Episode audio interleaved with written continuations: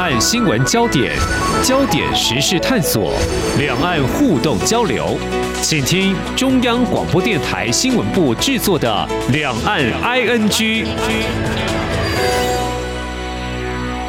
听众朋友，你好，我是黄丽杰，欢迎收听两岸 ING 节目。提到台湾跟中东欧相对于中国大陆跟这些国家关系，这几年我们是比较跟他们有紧密的啊互动哦。另外呢，如果谈到二零一八年美中贸易战之后，像德国、法国等跟中国大陆经贸也都保持比较远的一个距离哦。好，从这个经贸面来看，经济脱钩这样的词，到今年上半年。时常讲的去风险，究竟当前中国大陆跟欧洲这些国家的互动情况是如何呢？中欧峰会日前刚在北京落幕，所触及的议题，经贸就是其中之一。那么欧洲。在坚持他们的人权核心价值，是不是能够在这样的场合被提出来关心？或者是说，还有哪些在中国大陆现在处于他们的外资急速流失，而且跟美国关系看起来是有点试图在修复？那另外有两个战场，一个是俄乌战争，还有中东的以哈冲突。我想中国大陆还是有一定的角色哦。那么中国关系变化以及考验。我想也是一个关注焦点。我们在今天特别邀请台湾欧洲联盟中心执行长郑家庆来观察探讨，非常欢迎执行长，您好。大家好。嗯，好，第二十四次的中欧峰会，十二月的七号跟八号这两天举行。那这是在二零一九年新冠疫情爆发之后，这个中欧峰会他们首度有面对面会谈的一个机会哈。那首先我们要从这里看起哦。欧盟的理事会主席米歇尔，还有欧洲联盟执行委员会的主席范德莱恩跟中国国家主席习近平会面哦。我们首先要谈的是欧洲有蛮多国家的，不管是它的经济的发展程度来看，还是不尽一致的哦。其实他们的态度立场，我刚提到人权似乎是比较核心的一个价值。那么总的来看的话，大致欧洲这些国家跟中国大陆维持一个什么样的关系？伙伴吗？应该说，每一个国家在对外关系上面都可能会有不同时期不同的定位。嗯，那当前的中欧关系或者欧中关系，更处在一个比较啊、呃、微妙的阶段啊。第一个，它可能是伙伴，也可能是一个竞争者，更可能是一个。在这个制度层面上的一个对手或是敌人啊，整体来看的话，这三个阶段事实上都有可能同时发生啊。嗯哼，等于说现在的国际形势的变化是非常的快速的，它可能就是在同样的时间之内，不同的议题上面，他们可能是既合作又竞争，甚至在很多的，特别是在人权价值上面是没有办法妥协而。产生所谓的系统性的对峙，啊，所以，呃，现在的中欧关系很难，呃，用一句话就说，哦，他们是一个什么样子的关系。但是欧盟自己把中国大陆看作为是一个，呃，相对来说所谓的 tough competitor，一个相对来说是极为难缠的竞争者啊。嗯，那这样子的这个形式是说，呃，基本上还是一个竞争的概念。可是又不愿意将中国大陆视为是一个敌手或者一个敌人的一个阶段，哦，嗯，所以呃，现在目前来看的话，就是中欧关系确实是处在一个呃高度竞争的一个呃情况之下，啊，然后特别是在这个价值层面，哦，嗯，啊，是几乎对欧盟来说是没有办法做任何妥协，那对手就要可能相对来说一些妥协或让步。那看起来，中国大陆在过去在所谓涉及到人权相关议题，中国大陆呃退让的可能性也不高哦，是，所以就可能会产生一些僵局。嗯哼，好，现在是处于高度竞争关系，我们就切近一点讲，现在中欧关系好了。是指的还是经贸方面吗？这个跟美国跟中国大陆二零一八年美洲贸易战大概是几乎同一个时间点吗？还是说更早以前？欧洲就觉得中国大陆对我来讲可能有经贸方面我们竞争的一种威胁。应该说，欧洲对于中国大陆的态度相对来说都是比较中间型的。那也就是说，当然是一个呃竞争的对手，嗯、可是呃他们总是希望要能够有。呃，更多的对话来解决彼此的旗舰或歧义啊、嗯呃。那呃，去风险的这个概念实际上是欧洲提出来的。那美国一开始是一种锻炼的概念，就是说，如果你不是我的阵营，我就整个把你这个封锁啊。嗯，decoupling。但是欧洲事实上一直不认为 decoupling 是一个可行的选项啊。嗯，第一个当然，中欧之间的贸易或交往实际上是非常的密切啊，互为跟贸易的呃首位或次位的这样子的。地位，所以彼此很难哦，在短时间之内就整个所谓的断联，嗯，或者是切断所有关系。所以对欧盟来说，他们认为说比较可行又可以达到就当初提出所谓的锻炼或者是目的的话，那就是去风险。因为交往如果没有风险的话，我们可以持续交往。我们只针对交往当中可能涉及到风险的部分，我们要做出一些调整。嗯哼，要么就是对方。做出一些妥协，改变你的相关的做法，嗯、或者是我增加对于这种风险的管控，嗯哦，不管是预防或者是事后的这个补救的相关政策的这个颁布，以求双边在关系发展的过程当中不会损及欧盟的利益。大家就要问说，那欧盟的利益是什么？嗯，那欧盟的利益跟美国有一点点根本上的区异，在于说。过去欧盟不是一个地缘政治的要角，也就是说，地缘政治过去不是欧中关系呃关切的首要的议题。嗯哼，欧中关系关切的是经贸或者是相关市场的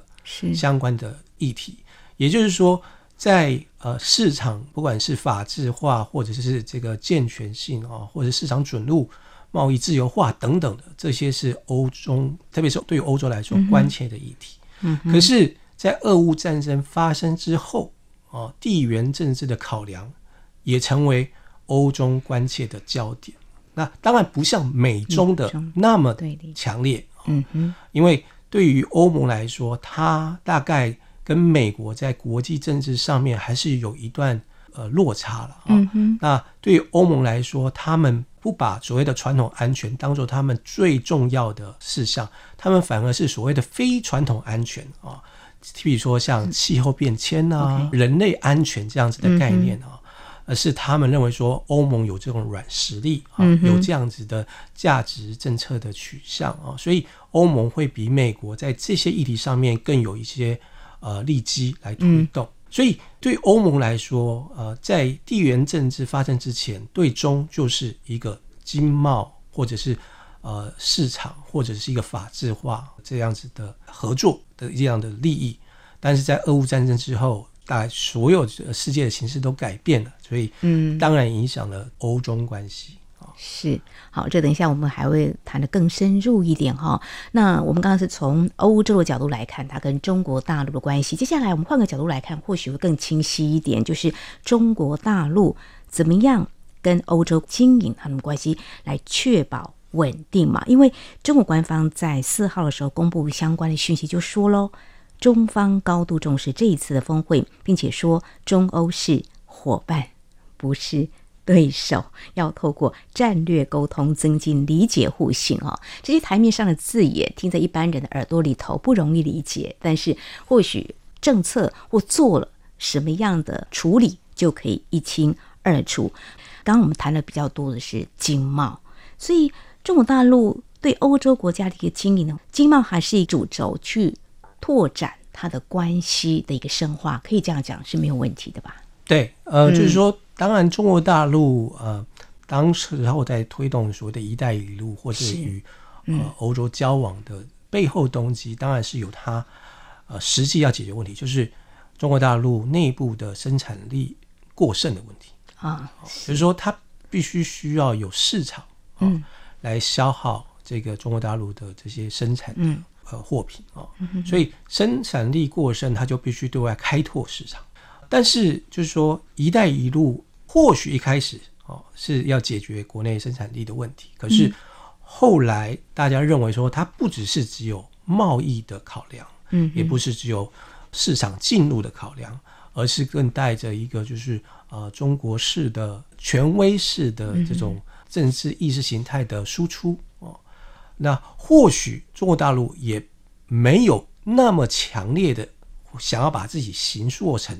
这样子啊、呃、意识形态的输出哦，但是他的作为对外界的解读来说，他就是一个意识形态的输出。为什么呢？因为中国大陆认为说，我既然来你这边是带了投资啊、呃，我就是主要的这个贸易伙伴的话，那我对你这个国家就有额外的政策要求的这个权利。是，那这样子的可能，他们不自觉的认为说，这是一个很正常不过的状态。我既然这个买了你这么多东西，或我卖了你这种东西，我们双边的经贸的关系，我是站在一个协助你，所以你就要很多的这个政策上需要配合我中国大陆。嗯嗯嗯。所以“一带一路”到后来就变成一个地缘政治上的，被大家认为说是可能蕴含着中国大陆有。非经贸考量的一些政策的，嗯，一些思维在后面，所以使得中国大陆在跟欧洲交往的过程当中，从原本的很单纯的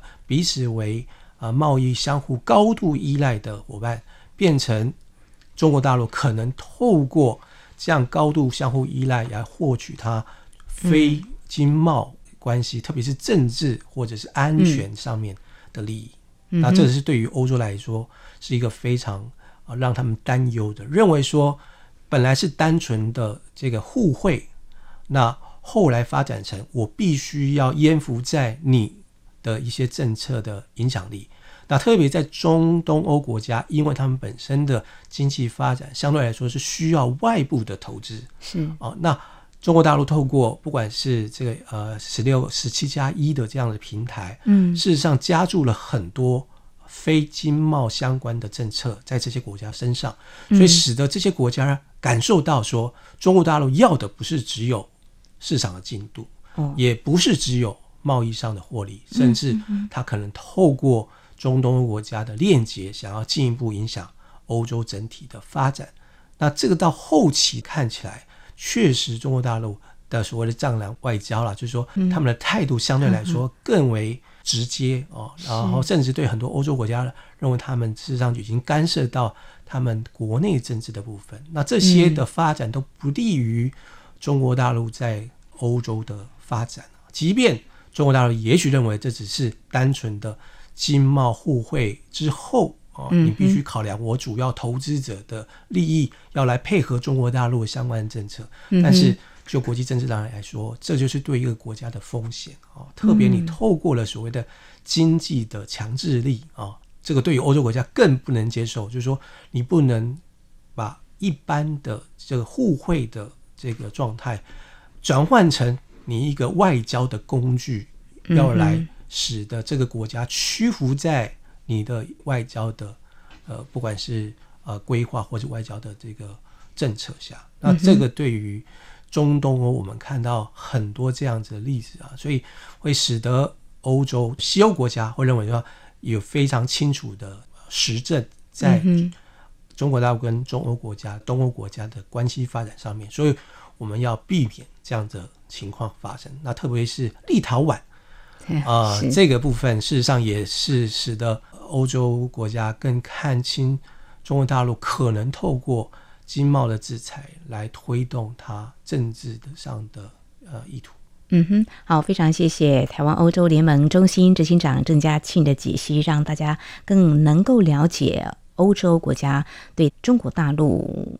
他们所持的一些立场，还有中国大陆它到底抱持什么样的目的来跟欧洲。互动交流，甚至在市场的经营哦，听起来就是不是那么的单纯的经贸嘛，哈。就欧洲的感受上，所以如果中国大陆他们是这么说，中国的欧洲战略是要联合欧洲，打造一个多极的国际秩序。那么，习近平他在会见欧盟领袖说，中欧是推动多极化的两大力量，支持全球两大市场，倡导多样性的两大文明。听起来就是说我们。一起合作来发展比较好的一个市场，但是现在可不然。接下来我们就要从这个角度来看，就是说，如果从刚才执行长，你的解析，或许中国大陆的做法是有点误判情势的失当啦。好，我们先假设是这样子，因为在最近，也就是在中欧峰会举行之前，外界就观察了欧洲这次峰会重点要先谈经贸的问题了。那欧盟表态要对中国在贸易上去风险化，还有对中国电动车补贴展开调查。呃，所以这几年中欧在经贸领域出现了摩擦吧，比如说进入这个市场。欧洲我会觉得中国大陆是不是对欧洲并没有给予他们认为比较好的一个政策，可以去中国大陆这边来经营，所以双方关系会变得比以往距离越来越拉远的感觉呢？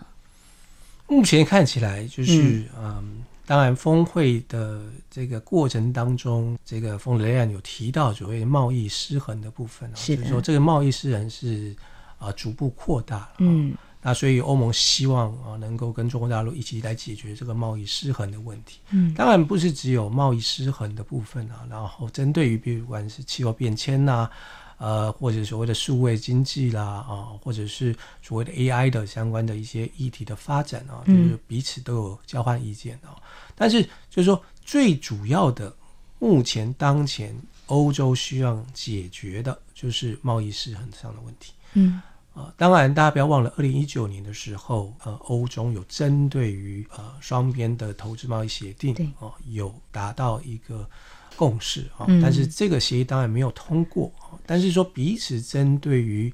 不管欧洲所关切的市场进入啊，嗯，市场机制等等的议题，事实上在那一次的谈判里面有广泛的意见的交换，甚至对于所谓中小企业的定义啊，啊，国营企业的定义啊，都有一些进一步的厘清啊。那当时候，这个欧盟是希望能够透过这样的协议啊，使得彼此的经贸关系能够是一个更平等。更互惠的，中国大陆要开放市场，就好像欧洲对中国大陆是开放市场的这样子。然后，如果市场是公平的，对于欧洲来说，他们不怕竞争哦，只怕不平等的竞争。那认为说中国大陆呢，事实上很多竞争都是透过呃不平等的啊，所以现在就会有所谓的电动车。啊，反补贴的一个调查嘛，就是说，他认为中国大陆电动车之所以会有这么高的市占率，会不会有？嗯没有定论，但是他们怀疑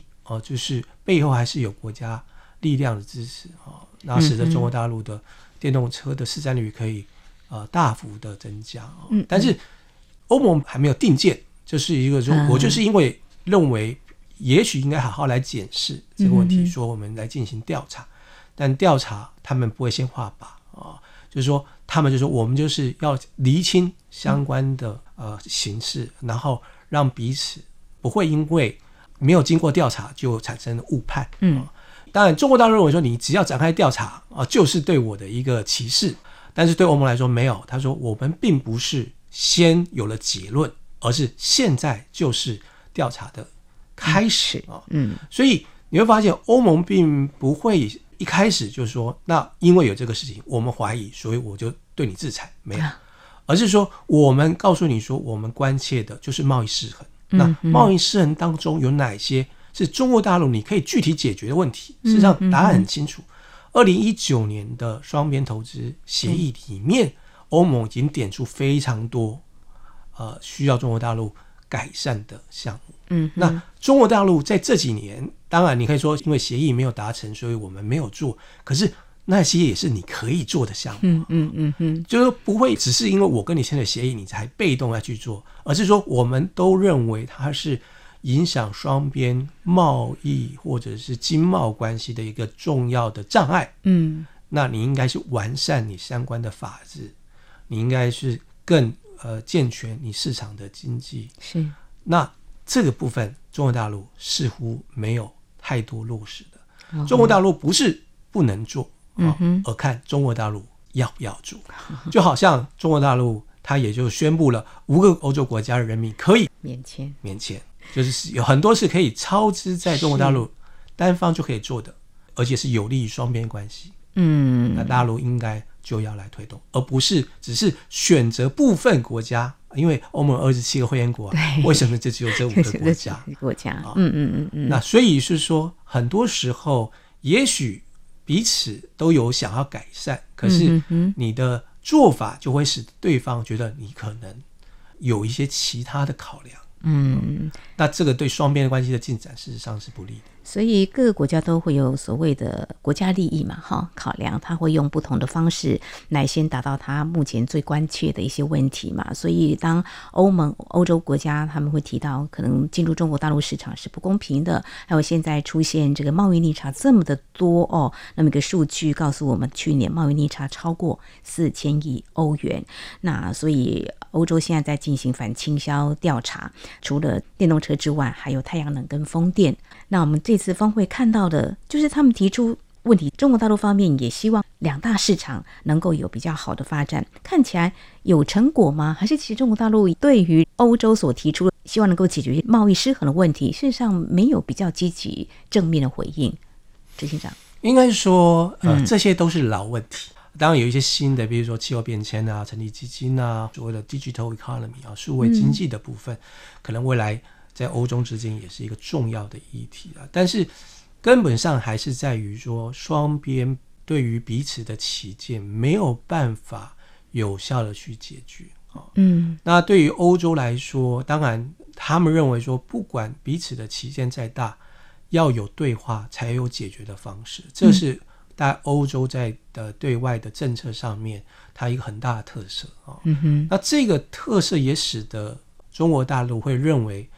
欧洲还是一个相对来说可以沟通的伙伴或者是对手啊，嗯，所以在欧盟还没有做出结论之前呢，他们当然希望中国大陆要能够展现出解决问题的实际的这些作为，嗯，才能够使得欧盟说服他们自己，嗯哼，所以对于欧盟来说，他们是希望中国大陆不是只是说，嗯啊。也要具体的去落实自己的承诺。嗯、呃，“一带一路”之所以失败，就是因为很多国家认为中国大陆没有办法遂行他的承诺。嗯哼。那“十七加一”也是同样的问题。嗯哼。就是欧洲国家会认为中国大陆做出了很多承诺，但是都没有实现。没有时间。与其去坚持这个无用的框架，还不如我们各退一步。就好像最近意大利退出 “一带一路”的这个备忘录，就认为说，当初你做的承诺，没有达到预期的效果，反而使得双边关系现在一个好像意大利要退出中国大陆，要意大利不能够退出这样子的这个死胡同。那何不大家就回到当初签署这个“一带一路”备忘录的那个初衷是什么？就是要深化双边的关系。那这个深化是有利于双方的，而不是只利于单方的。嗯，所以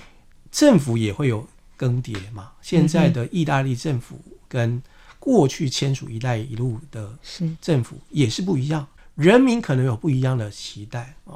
但是他们并没有因为退出“一带一路”就跟中国大陆完全的切断关系，这就是所谓的去风险化嘛。因为“一带一路”本身对现在的欧洲国家来说就是一个风险的存在。好，所以整体看起来就是说，中欧峰会有没有什么成果呢？还要再观察。现在下定论还太早。应该说，双边高层的碰面，碰面本身就是开启正向循环的第一步。OK，我们还可以在后续观察啦，他们采取的一些作为是不是有针对他们所提出来的问题讨论或解决哈？最后要谈的就是刚刚提的蛮多地缘政治的，俄乌战争当然对欧洲是很有影响的。台海议题这几年外界都在关注，欧盟也是啊，像欧盟理事长米歇尔，他除了关注经贸，他也特别提到台海、南海。日渐紧张局势，他们都感到忧心。这个对欧洲不会有立即性，但是也会有牵动的影响。所以在像这样的场合，有机会的话，他们也会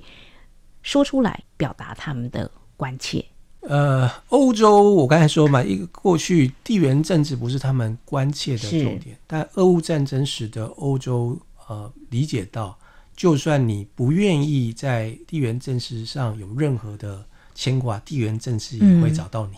嗯、呃，乌克兰的事件使得欧洲呃或者欧盟呃认识到说，与其被动的等事情发生，还不如在事情发生之前，穷尽一切的外交手段，来使得事情可以在发生之前就能够有所解决。嗯嗯，所以他们。对于印太地区啊，特别是台海、南海啊，甚至东海这些过去本来就是一个相对来说具有高度冲突爆发的可能性的地区，他们认为不能像过去一样大家默不作声啊，或者不认为说这是自己应该要涉足或者是关切的议题。嗯现在你会发现欧盟国家甚至欧盟对这些。可能具有高度爆发冲突的地区的议题，都持的比较主动性，嗯，希望可能引发冲突的那一方能够考虑再三，不要轻易的发动这个相关的军事或者是任何的作为，使得这个地区会出现一些意外而引发这种冲突，呃，所以就会发现，在很多的这个场合。欧盟会不断的呼吁啊，各方应该要克制啊，甚至要认为说这个不应该有任何爆发军事冲突的可能性的这种想法啊。那希望各方能够维持这个和平稳定。那俄乌战争发生以后啊，这个台海就成为欧洲想象的最有可能产生。俄乌相关情境的这个地区嘛，嗯，当然对他们来说，大概啊，以哈的这个问题原来不在预估之间呢，是也没让爆发。所以对于欧洲来说，他们前有呃俄乌，后有以哈。当然，对于台海更是不希望有任何的意外所造成的这个冲突，因为毕竟对于欧盟来说，呃，他们本来就是一个。希望能够维持自由贸易或是公平贸易啊，嗯、全球的这个经贸这个能够顺行，嗯、对于欧洲来说才能够是维持欧洲繁荣稳定的一个要件啊。嗯、所以，印太地区啊，不管是在半导体的这个考量，或是整体的呃物流呃相关的这个原料的供应上面，对欧洲来说都是非常重要的。嗯，所以对他们来说，维持这个地区的稳定更是他们。非常重要的利益啊，所以对于中国大陆，当然他们就是以非常清楚的态度。第一个，欧盟并没有挑战所谓的一个中国，嗯，也就是说，你中国大陆不应该把欧盟当做一个挑战一个中国啊，不管是政策原则或框架，嗯哼，呃，也就是说，我不会去挑战你现在的主张，虽然我不赞同，但是我不会挑战。为什么？因为挑战这个没有意义，这是属于你自己要解决的问题。可是我们所反对的是，你因为这样子的这个坚持，使得你可能会让这个地区出现极为不稳定的发展趋势。嗯，然后这个发展趋势是我们所要警告，非常清楚的警告中国大陆不要想透过。任何的军事的行为要来解决，嗯哼，这个所谓对一个中国的起见，所以是。这个部分欧盟讲的非常清楚，因为对他们来说，任何的区域的冲突是。对于欧盟来说是立即性的，不能说是毁灭性的打击啊。嗯哼哼，这个欧盟执委会就曾经说过，如果今天台海有任何的状况，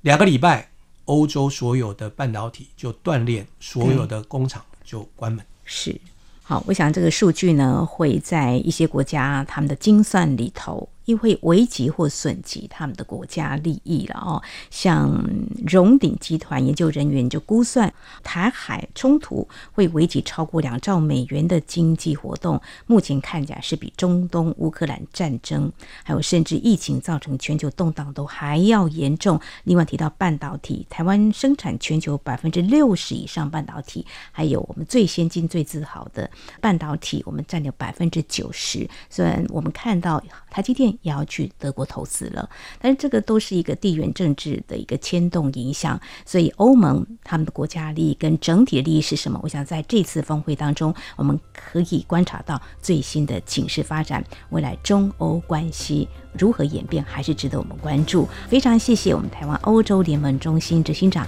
郑家清的解析，非常谢谢执行长，谢谢您，谢谢。好，以上就是今天两岸安居节目，非常感谢听众朋友您的收听，华丽姐祝福您，我们下次同一时间空中再会。